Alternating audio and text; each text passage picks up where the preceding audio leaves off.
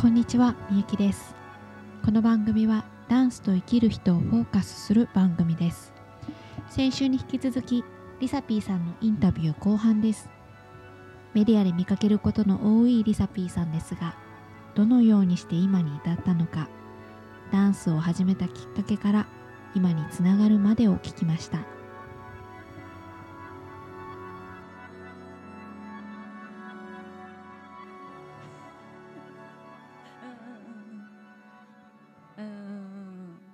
それが理想ですよね。本当に。もうそのままずーっと続いてもう3歳からずーっと続いてるみたいな。3歳から踊ってるの？バレエは3歳から始めてそう。モダンバレエなんですけど。そう。で始めてでもあのもういつか忘れたんですけど小、ね、ピアノも並行してやってて4歳から。でピアノの先生はピアニストにさせたくてピアノの超音とかその絶対音階につけるとかっていうのをやらされてたんですけど。でバレエもバレエでなんか途中で嫌になっちゃ嫌になったっていうかわかんないんですけどなんかやめて一回小学校低学年ぐらいの時に。でその時にちょうどスピスピードが大好きで。そう。でスピードがあの吹奏楽のドラマをやってたんですよ。あのライブっていう。でそあ4人全員出てたから2人かな？ひとえちゃんとえりちゃんかな？そうもうそこだけはひとえさんとか スピードさんとか言えないぐらい大好きだったんですけど。もともとダンスに憧れたスピードなのになぜか吹奏楽いいなってていうかエリちゃんがやってたから みたいな感じで吹奏楽中学校の時に、まあ、ダンス部がないっていうのもあったんですけど吹奏楽始めて、まあ、ピアノはやってたんですけどだお一回音楽だけの時期が全然あってで、まあ、サックスをやりたくてそのエリちゃんがサックスだった。あひとえちゃんどっちか忘れたんですけど。ひとえかな？サックスかフルートをやりたいっつってたらもう倍率がみんな同じこと考えて高すぎてじゃあいいよトロンボーンでっつってトロンボーン？でっつってそうなんかそうでやっててでやっぱりやっぱり踊りてえなみたいななってで高校チアダンス部入ってとかでじゃあもう本当に大会に出るようなソングリーディングっていうその競技ダンスなんですけどやっててそでそれも2年まあすんごい厳しい部活でもう本当に、うん、もう先輩そう先輩後輩がもうとにかくきつくて。いやそんなうんうん。いやいやそんなに体型は、まあ、飛べればいいかなみたいな。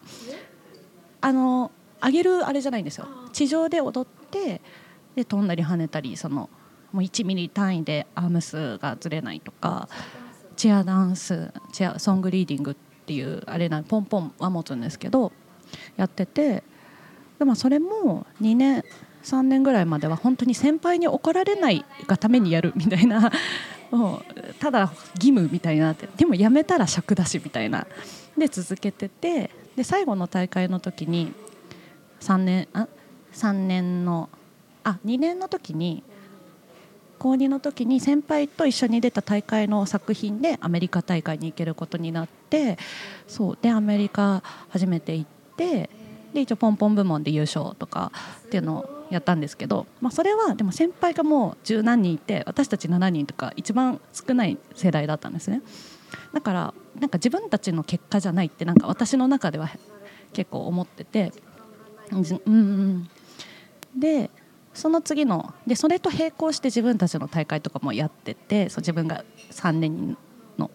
でチアのその大会に出るのも、まあ、48と同じでオーディションみたいなのをやって1位からあのフォーメーションがつくんですね。1位がセンターでみたいな。でそこその時はもう本当に自分の実力なんてあんま考えてなかったんですけど、まあ、一応部長はやってたんですけど部長 私でもなんか部長フェチっていうかなんていうの？なんていうの？なんか部長か副部長には絶対なるっていう小学校からもうずっと。役職そう。平社員は嫌だみたいなとこが変なあって。まあなんかありがたいことに部長やっててで最後の大会のあれで初めてそのセンターになったんですね。た時にすごい自分でびっくりしちゃってえなんで私がみたいな。私全然あのトータッチも低いしそんななんか先輩でセンターやる人っつったらもう飛ぶトータッチっていうジャンプがめちゃめちゃ上がる人とかそうジャンプするやつそう。とか何かしらその回るのが得意とか何かしらある人だったからえなんで私がみたいなことあったんですけどでさらにちょっとプレッシャーみたいなのもそこで初めて生まれてでで残念ながらそれで決勝には行けなかったんですけどなんかその時に、まあ、結果とかとかじゃなくてなぜか初めてあダンスとしてダンスで生きていきたいなって初めてその大会の後っていうか大会で初めて思ってまあでもチアは絶対嫌だって思って で大学もなんか本当は専門がいいみたいな話をしてたんですけど一応進学校だったんで先生に止められて「いやいやなんか4大行きなさい」っつって、まあ、今では感謝してるんですけどその女子大4大に行ってででもサークルとしてやるのはどうかなって自分の中でなんかあってで普通に目黒にあったあのスタジオハーツ。それもなんか人から聞いてあそこいいよみたいな。たいちゃんと一緒だ。あそうそうそうそうそうそうそう。ここでも出てきた。そうでも当時あんまなかったよそのスタジオで。そんな今みたいにめちゃめちゃなかったからでなんかハーツいいんじゃない？みたいな言われてハーツ行ってえっとゆきえさんっていうガールズヒップホップの方とかあとクリさんって、えっと、昔キングっていう女の人3人のうちの一人女の人3人でクリさんとキミさんとエミさんっていう3人とかあとあやさんとか。そうですもう本当なんかだかそのクリさんのジャンルもクラブジャズっていう名前で。でもよくわからないけどなんかその今までにないことをやりたいと思って。もうチアはやだバレエはやだみたいななんか変なとんがっててそういうのやりたいと思ってやってそれこそビビビとあこの人の踊り好きだなとかっていうのでやってっててそう。でうん。それでその時にすぐ発表会に出たんですよ。そのあんまり全然通ってないのに今となったらすごい迷惑な 生徒なんですけど1回レッスン行っただけでなんか締め切りがその日だったから。そう。その日にそう。来年かなと思ってたけどあなんか受けなきゃダメだって急に思って締め切り日に行って「いいですか?」っつって。でリハーサルとかの意味も分かんなくてもうリハーサルって何ですか？みたいな。っていうぐらいもうダンサーの世界は何も知らなかったですよ。チアチア部の時のリハーサルっていうのはもう当日大会のリハーサルとかそういうあれだったから。そうだよね。ゲそうネみたいなこと言うもんね。だって練習っていうのがリハーサルなんだとかっていうのもそこで初めて知って、ダンサーってそうそう。そう。っていう。ので出てでもう次の年も出たんですよ。た時にあなんか違うと思って自分で私がやりたいのはここじゃだここじゃっていうかこういうことを続けて満足してるだけじゃ多分満足はしちゃうんですよ。楽しかったっつって成功成し遂げたみたいな。でもそれじゃダメだって思ってなんかちょっとその時ミクシーとか流行ってた時代で ミクシーでなんか仕事をさせてくれる先生を探したんですよそしたらたまたま一人いてその方のところに行ったら、まあ、すぐなんかその私が振り付けしてる、まあ、全然売れてないアーティストのバックダンサー探してるんだけどって言って初めてその仕事としてやらせてもらったのが18とかなんですよね。うん。仕事をしたいって思ったら、わうん、かんないけどオーディションとかで探すと思う。あじゃなくてーうん人を伝って確かに。確かに。まあでも何ですかね。多分ミクシーで本当にたまたま見つけたとかかもしれないんですけどでもなんか仕事をもらえる人につくのが早いなっていうのは多分あったと思うんですけど。でさらにタイミングもよくな仕事させてもらってで実はそこからもう始まっていて幸子さんってあの一緒に水着幸子さんと出会ったのもじゃその先生の生徒っていうかそのでその先生があのユニットを作るみたいな話になった時とかそうアーティストさんのバックダンサーする時にご一緒したのがその時からででもう今のメディアの活動をするのにもう元をたどればここからで面白いことに。ってことは多分ハーツに通ってたのももちろん意味があってそう つながってつながってっつってこう言って今があるっていう。いやもう本当に多分あの時ああ思ってなかったらとか発表会1年遅らせてたら多分思考もまた変わってたしとか。うん、意外にというか、うん。リサさん結構直感型なんですね。いや本当に。すげえ考えそうだったね、考えそう、うん、考ねえそう。結構計算して プロファイリングして。プロファイリング好きだからさ。うん。そう。最近はハマってる。分析するの好き。そうなんですよね。そう。なんかビビビッときたものは何なんか別にそれで何もなかったら何もなかったらいいなと思って。うん外れないでしょ直感。いや多分外れいっぱいあるんですけど うん多分いや全然あるけどまあでも外れの中でもうんなんかありますよ。そのあ外れた経験も必要だなとか全部がもう本当に今が成り立ってる一つ要素であってでも本当にその、うん、面白いなと思って多分全部自分のもちろん行動なんですけど私の行動するにあたって誰かからの情報でそこのスタジオ行ったとか誰かがこう言ってくれたから1位1位っていうかセンターどうぞって言ってくれたコーチがいたからとか何かしら人には絶対関わってるじゃないですか。人があれしてくれてるんで、でも本当にうん感謝でしかない。うん。ねえどうなるんだろうね。ね来年は何したい？来年はいやもう本当私なんか夢はって聞かれるんですけど、うんうん。夢っていう夢がなくて目標がめちゃめちゃいっぱいあるんですよ。例えば？でも本当細かいことでなんか舞台出たいとかあの CM 出たいとか誰々と仕事したいとかっていうのはめちゃめちゃいっぱいあるんですけどただそれをなんかに固執しない。一応チェックリストに入れておいてなんか叶ったらあチェックぐらいな感覚のをいっぱい持ち続けてると期待もしないしそのできなかったことに対してのあれもないっていう。うん。で意外にチェックがついてるよね。そうそうそうそうそう。振り返ると。そうそうそうそう。そういうなんか感覚で生きてて。だまあ夢って言ったらまあその、まあ、ダンスを続けることなのかもしれないですけど。なんかもううんでもやれやれることが増えていくといいかなっていう思って、目標でいいと思う、うんそのちっちゃな項目をトータルしてうんうんうん。ダンスを踊り続けていられる体があるとうんうんうん。か自分であるっていうのがはい。もう夢っていうのでいうんいんじゃないかなって。本当。そうそうそう。そうそう。そう。そう。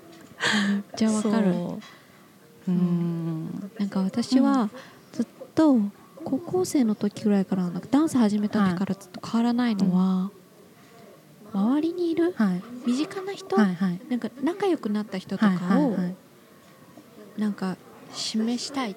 自分に力があるわけじゃないけど、なんか例えば舞台とかうん作って、うん自分じゃなくて、こんなに私の周りには素敵な人がいるのに、になんでもっといろんな人に見られないんだろうとか、音音楽作れたりとか、洋服作れたりとか、はい。はい。はい。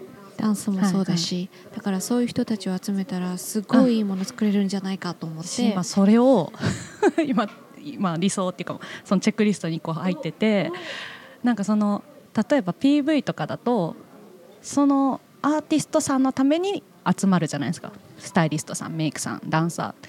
じゃなくて一人一人のため自分のためにじゃないですけどその例えば誰々の作品に私が出てますとか誰々の作品にヘアメイク携わりましたとかっていう言い方じゃなくて全員が私の作品ですって言えるようなやつを全員何かやりたいなってそしたら絶対いいもの生まれるじゃないですか。っていうのを今すごいあの思ってるんですけどみゆきさんみたいに行動しないから。そういう人が集まったらいい、そうそうそう。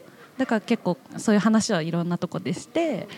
そういろんなところでするのが大事だよね。そう。だから私だったらダンサーとして出演でも振り付けの作品としてでもありだしとかっていうなんか面白いことをそれこそ生きがいになるような別にお金がどうのとかじゃなくて何かやりたいなっていうのはあって。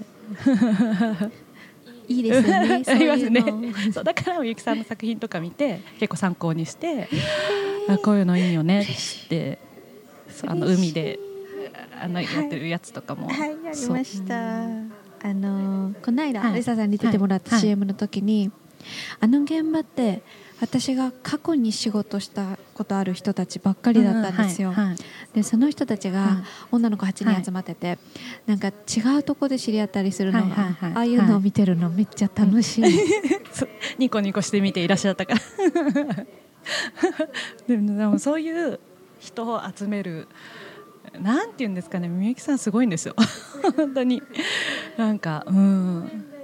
だそういう共感できる何かしらに多分そういうなんか私たちみたいなそういう楽しいことばっかじゃないよっていうダンサーももちろんいっぱいいると思うんですね。でそういうダンサー以外の人でもな共感して集まってくるっていうかそうあみゆきさんの生き方いいなってなんか思っていくっていうよりは本当に吸い寄せられてるんだと思う、うん、あの素敵な方だよねっていう話に出るような人あの話の、えー嬉しい、うん。私2018年それで頑張れる。えでもねなんか嬉しくないですか？その人のぜ自分がいないところで自分の話してくれるって。でもそういう話の中で出てくる人ってあすごい人なんだなって最近すごい思うから。いやまさか自分の名前が出てくるなんて。夢にも思わなかった。いやー。あでもそうちょっとまた仕事の話に戻るんですけどはいはい、この間コンピューター関連の人とお話しする機会があって、うんうん、AI あの発達によってエンターテインメント界が侵食されていくっていう、ん。まあでもそうですね。できることが増えた分その減ることもあるじゃないですか。そのこの間もあみゆきさんと話したんですっけ？あの映像あ違う人かも。映像でその段差を出せる AI じゃないですけど。あれでしょ？うあのマイケル・ジャクソンの「This is it」みそうそうそうそうそうそうそう。とかそう。っていうのができるっていう話を聞いて、まあ、可能性は膨らむけど、まあ、怖いなっていう時代ですよね。そう。そうそうそうう。ん。どこまで私たちになり変わる可能性があるのかなってでも話してて思ったのはうん。できないかもしれないっていうことを前提でやってるからうんうんすごいになるのかなって。あ例えば練習時間が少ない中でバチッと揃えましたとか、あーのはい。はい。犬が踊りましたとか、うん できるわけがないことに感動が生まれるんだと思うけど、うん AI がやっちゃうと、うん。まあできるよねみたいな。確かに。そうそうそうだからもうそこしかないんじゃないかなって。あとはもう感情論ですよね。本当ですよね。だこういう話ができる楽しい仕事しようっていうなんかそれだけでいいんじゃないかってすごい思ってて。うまく付き合いつつもっていうあれですよね時代的に。でもすごいいい時代にいるなって自分ではすごい思ってて。なんかその両方いけるじゃないですけど。もうちょっと前だったら多分ちょっと頑固だったかなって自分の中では。それこそ怒られてる時代だから生徒にもこうしなきゃみたいなその狭間なんて亀裂じゃないですけどが多分世代時代によってやっぱ自分も変えていかなきゃ絶対にダメだごないって気づいてるってすごい。いや結構、うん。リサさんのおっしゃってることって、あんまり簡単にできることじゃゃない気がする普通気づかない。へえでも多分本当にその高校のチアの時にその辛い思いをした時に覚醒したっていうか なんかそのそんな辛いことがあったの？そういうことっていうか まあなんか呼び出されて怒られたりとか先輩に？そうそうそうそうとかそう全然あって。そう。でその中でじゃあもう毎日のように泣いてたから後輩にはそういうことしないようにしようっていう話をしてでも怒らなきゃいけない。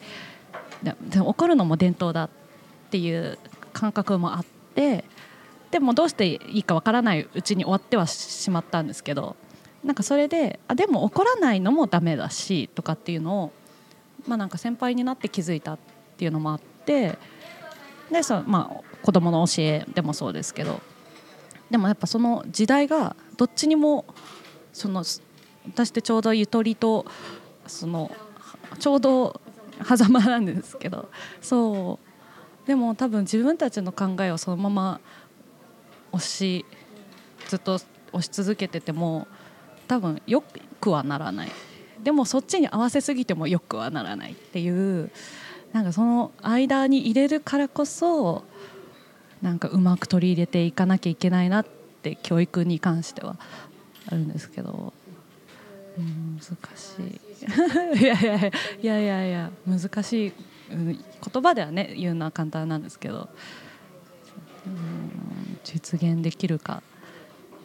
うん、でもそれこそ本当その治安の時の経験もそうでこういう時の経験もそうでっていう今までの経験が多分あるんで、うん。来年？うん、そうしたら30代？そう。よね？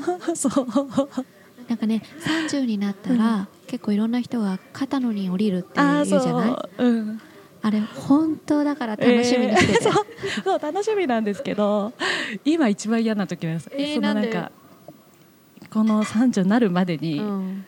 なんかやらないとみたいななんかなんか何何かです。分かんないんですよ。自分でも分かんないんですけど何かやらないとそれこそ30代になった時に20代のあの経験があったから今があるって言えるようななんかもちろん全部そいっぱいあるんですけどっていう変なプレッシャーを自分に勝手にかけてて すっごい今嫌な時期で11月まだそうまだまだそうあるんですけど。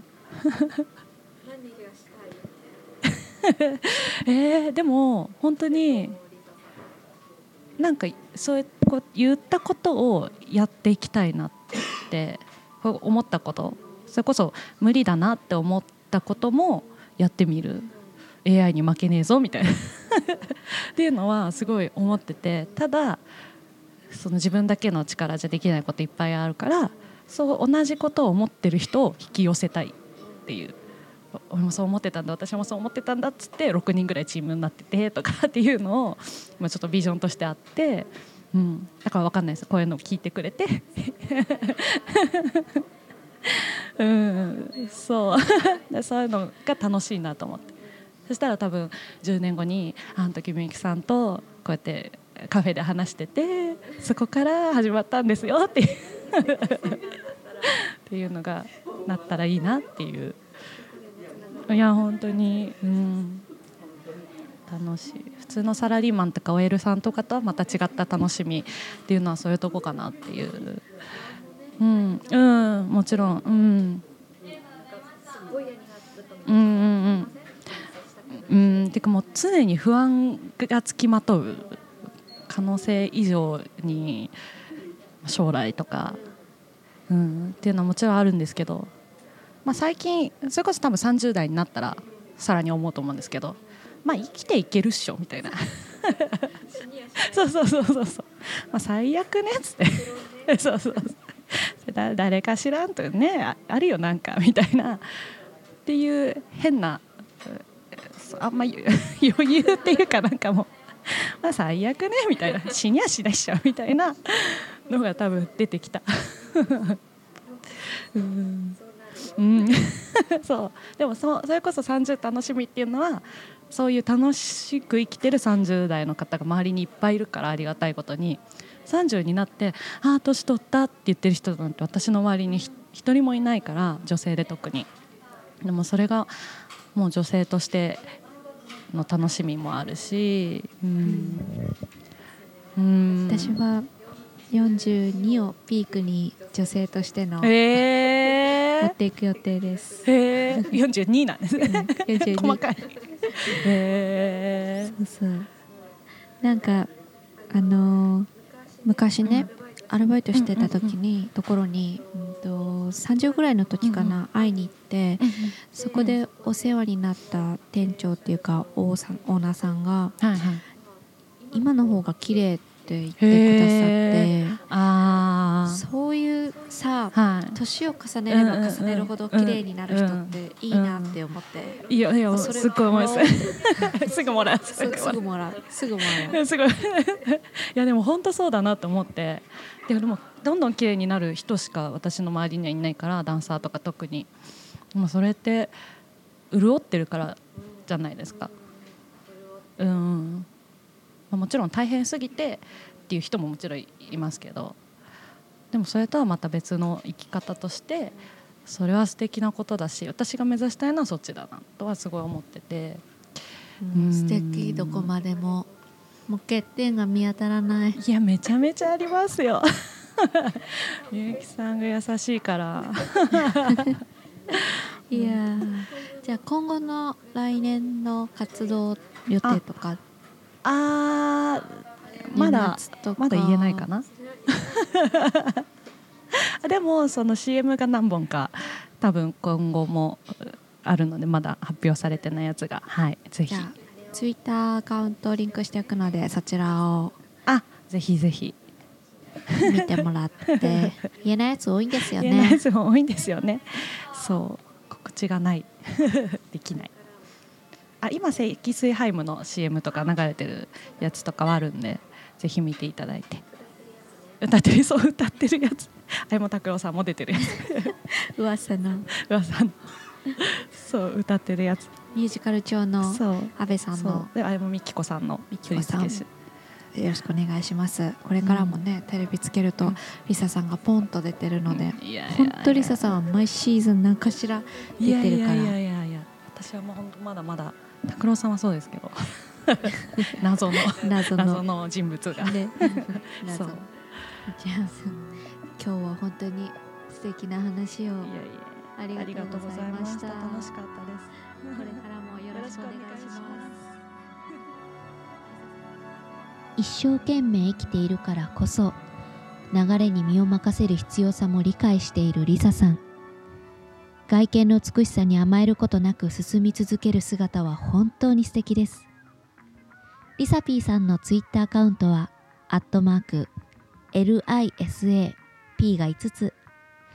今後の活躍をぜひチェックしてみてください。また、私、みゆきのアカウントでは、皆様からお寄せいただいたご感想を紹介しています。ツイッターもインスタグラムも MIC328 となります。ぜひ覗いてみてください。番組のご感想は、ハッシュタグ、ダンスは生き様とつけていただければ、チェックしに行きますので、よろしくお願いします。このハッシュタグはリスナーの方につけていただきました。ありがとうございます。それでは、エンディングは雄大ラップ丸山で、言わずもがな。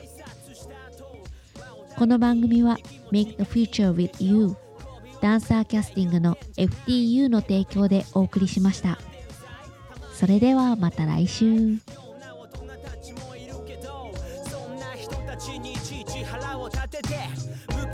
しても損するだけ無視する人ごと無視しちゃおう。でっけえ声でハロープラスな思考ですがすがしい毎日送りたいって思うなら自分から朝起きたらおはよう。昼あったらこんちは。夜眠る前におやすみ。ちゃんと言える人が好き。助けてもらったらありがとう。悪いと思ったらごめんね。ちゃんと言える人になりましょう。大切なコミュニケーション。今の時代。一人一台。暗い携帯電話を持っていたっておかしくない。そんな社会。むしろ持ってない。人の方が少ないって思えるくらい豊かな